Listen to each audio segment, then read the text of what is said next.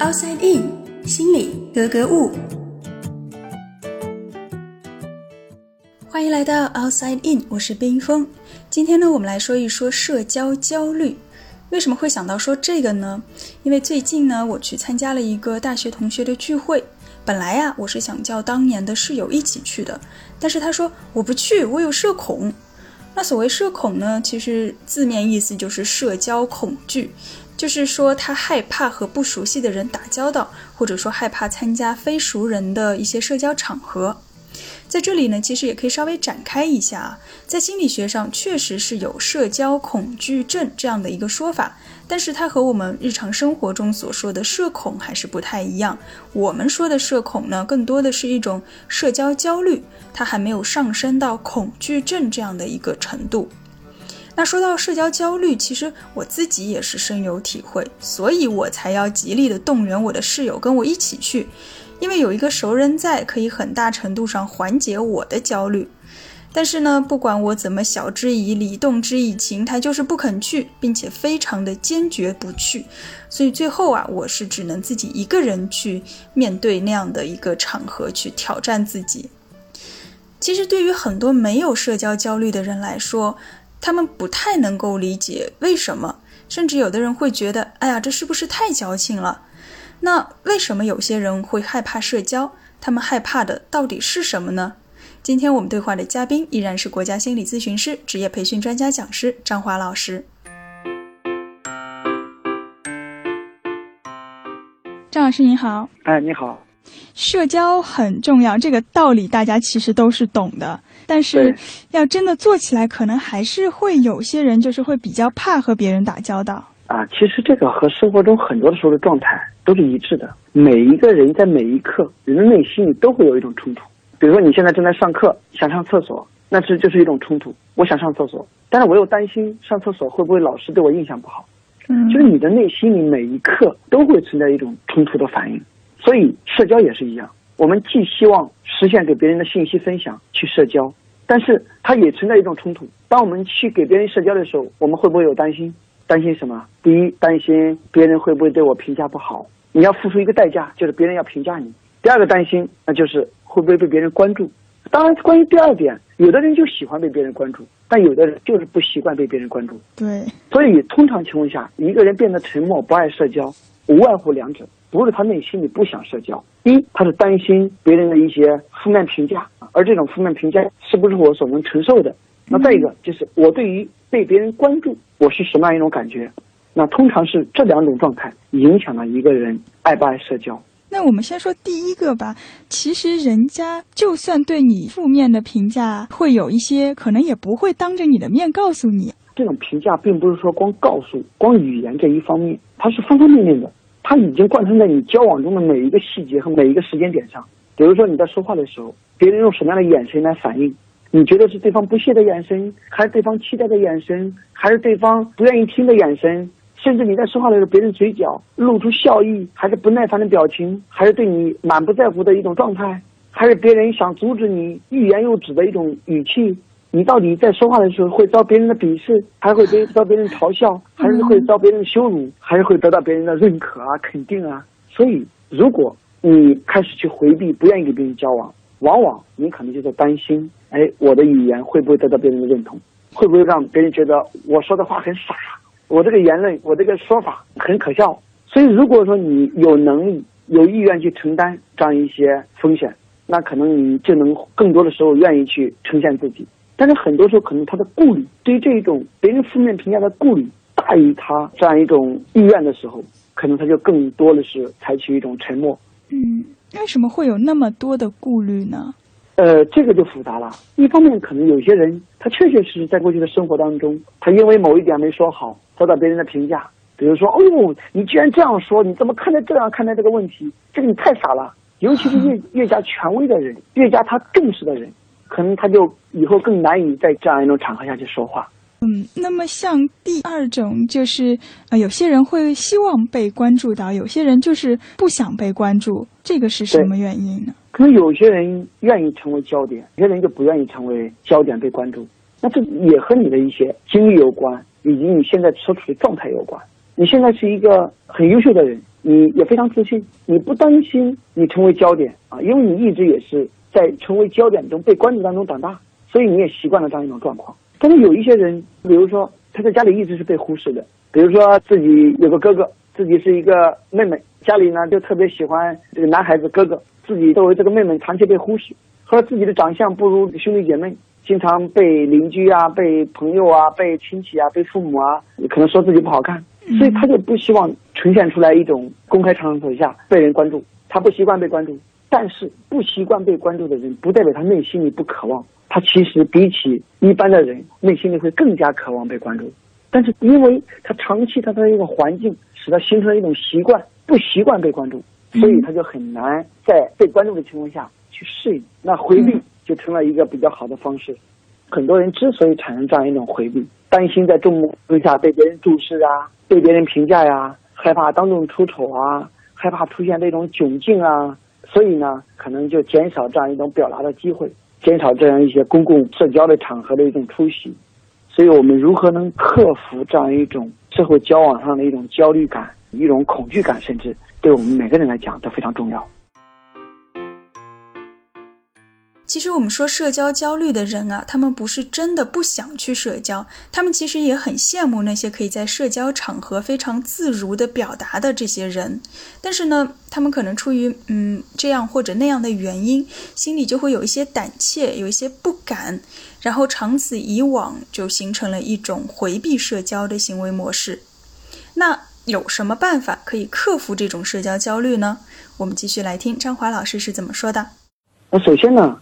就是当我们之所以焦虑和恐惧，主要可能一方面是源于我们不习惯，或者说在那一种交往的状态下，我们还没有获得更多的成功的感觉。那如果说我们获得成功的感觉比较多，远远大于我们对于那种失败的一种担心，可能我们就更容易去给别人以一种更积极主动的方式去互动。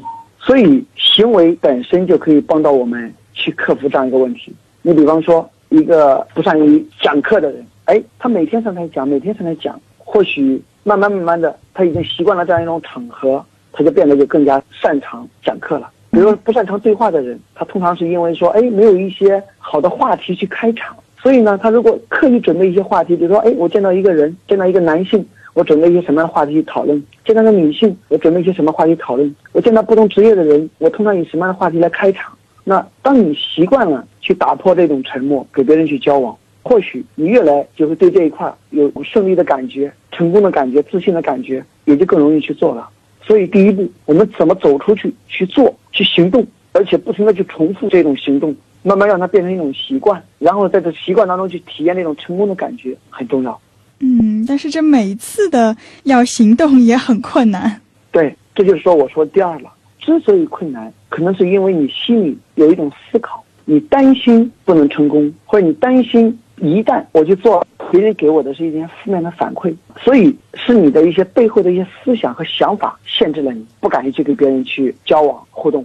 那通常情况，我们研究下来，一个不太敢与别人交往和互动的人，他内心里有什么样一些想法呢？他会觉得可能我不够好，我的观点不够有影响力，我对问题的看法可能引不起别人的重视。或者别人会否认我，或者会给别人达不成一致，或者说我说了之后，别人会觉得很可笑，等等等等。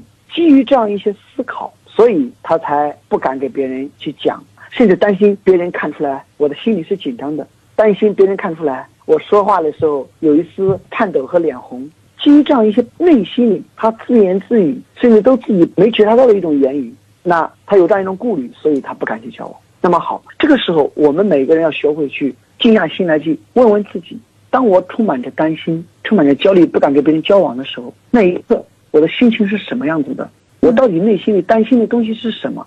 那如果担心别人跟我说我观点不好，我静下心来问问自己：过去一直以来，在我给别人互动当中，当我说出一个观点，别人是不是真的认为我观点不好？我担心别人能看出我脸红，那我不妨去勇敢的去问问别人：哎，我刚才讲话的时候有脸红吗？去做一个求证。我担心别人会嘲笑我，那我就问一问，哎，刚才我在讲话的时候，你那样一个表情是真的嘲笑吗？可能有了这样一些确认、求证之后，或许我们能够对自己有一个更清晰的认识，也能够解除掉我们这些最根本的一些顾虑。当这些顾虑解除了之后，或许我们能更好的启动我们的行动。那第三点，就当我们去给别人讲话，如果比较焦虑、比较紧张的时候，通常情况下我们的呼吸也会急促，我们的身体也会紧张。所以，我们如何去训练一种我们自己自身放松的办法？比如说，你通过深呼吸也好，通过其他的一些想象也好，注意力的转移也好，能够转移掉这样一种紧张感，让身体放松下来。或许我们能够讲得更流畅。还有呢，就是通常情况下呢，当我们不敢跟别人交往的时候，我们的身体就会处在一种很缩小的状态、很绷紧的状态，或者说很封闭的状态。而心理学研究发现，这种封闭的、缩小的、拒绝的状态本身。会在你心态上更加封闭自己，更加拒绝别人，更加不敞开自己。所以，我们不妨反过来做。你可以让自己的身体做一个舒展。当你感觉身体舒展的时候，你会发现你整个人的状态就会发生变化。那我们所有的听众，你现在可以做一个尝试。比如说，你现在的身体是绷紧的，你现在让自己的头抬起来，嗯，让你的双肩打开，让整个人站得很直或者坐得很直。你整个动作是打开的，你这个双手也是打开的，双臂也是打开的，眼神也是坚定的，张开的眼睛。这个时候你会发现自己变得突然间有气场，嗯，你会发现你自己变得很强大，哎，这个时候你发现你自己充满着自信，你带着这种状态，你会发现你更有掌控力，也更愿意讲了。但是你也可以反过来尝试，如果你现在把自己闭得更紧，做出一种更挫败的表情、动作、身体，你会发现你更加不愿意讲。所以在我们做之前，让我们的身体舒展开来，张开身体去呈现自己，也更有利于我们启动接下来的行为。对。可能到时候要说的时候，还是会有一些紧张感。对，每一个人在对话的时候，其实都会有或多或少的紧张感。只是在这个交往上有一定困扰的人，他会把这样一种紧张感放大了。他会觉得只有我有，或者我有了会被别人嘲笑，放大了这种感觉，所以就更加难以展现自己。带着这样一种看法的改变，去把自己的身体状态也做一个改变，勇敢的去行动。在这种成功当中，或许我们能找到一个新的不一样的感觉。好的，谢谢张老师。另外啊，很多人可能会觉得社交焦虑是不是和性格内向有着某种必然的关系？所以呢，一些家长也会担心说：“哎呀，我的孩子比较的内向，他将来会不会有社交障碍呢？”那内向的人，他真的就更加不会社交吗？或者我们反过来说，害怕社交真的是因为内向吗？我们也来听听二级心理咨询师四月的分享。心理学上，内向和外向的定义和我们平时理解的概念可能不同。在心理学的解释里，内外向最大的区别在于，他们恢复精力的方式是来自于内部还是外部。内向的人从自己的内部世界，比如思想、观念和情绪中获得精力；而外向呢，是指那些通过与外部世界进行互动来获得能量的人。所以，外向的人喜欢在人多、活动多、事情也多的环境里工作，而内向的人，如果他们在太长的时间里要应付太多的人，就会变得疲惫不堪，需要依靠独处来恢复精力。所以，看起来外向的人要比内向的人社交能力更强。于是，很多家长一说到孩子性格内向就焦虑，担心他们在未来缺乏竞争力。事实上，内向的人大多也喜欢社交情境，并且具备良好的社交技能。要知道，他们通常是很好的倾听者。但是如果他们因为内向的性格经常受到责备和否定，他们就会开始变得害羞、压抑或者恐惧。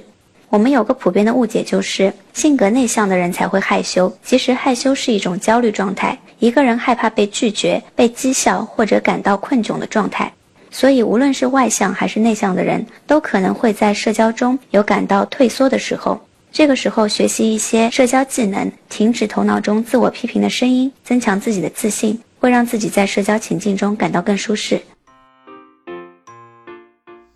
其实，在我们身边啊，或多或少都会有一些社交焦虑型的朋友。